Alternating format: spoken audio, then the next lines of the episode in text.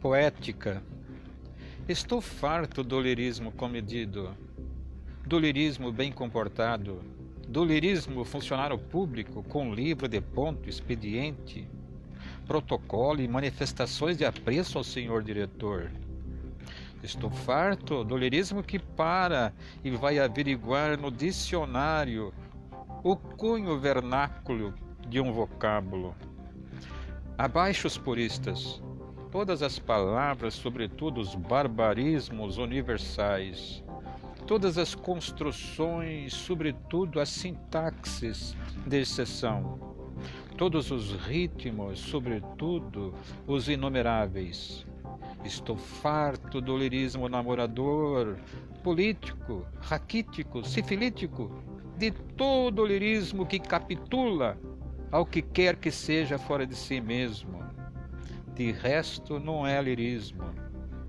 Será contabilidade e tabela de cossenos secretário do amante exemplar? Com cem modelos de cartas e as diferentes maneiras de agradar as mulheres, etc.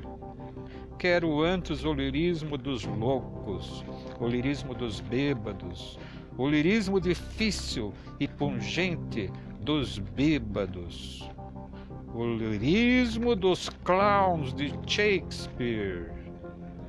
Não quero mais saber do lirismo que não é libertação.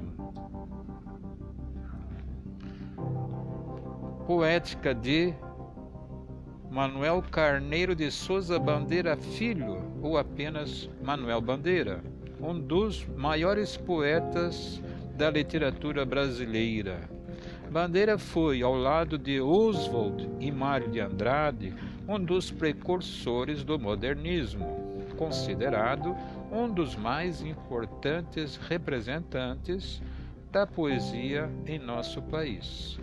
O poeta deixou uma rica e vasta obra, capaz de despertar o interesse de leitores e estudiosos em todo o país.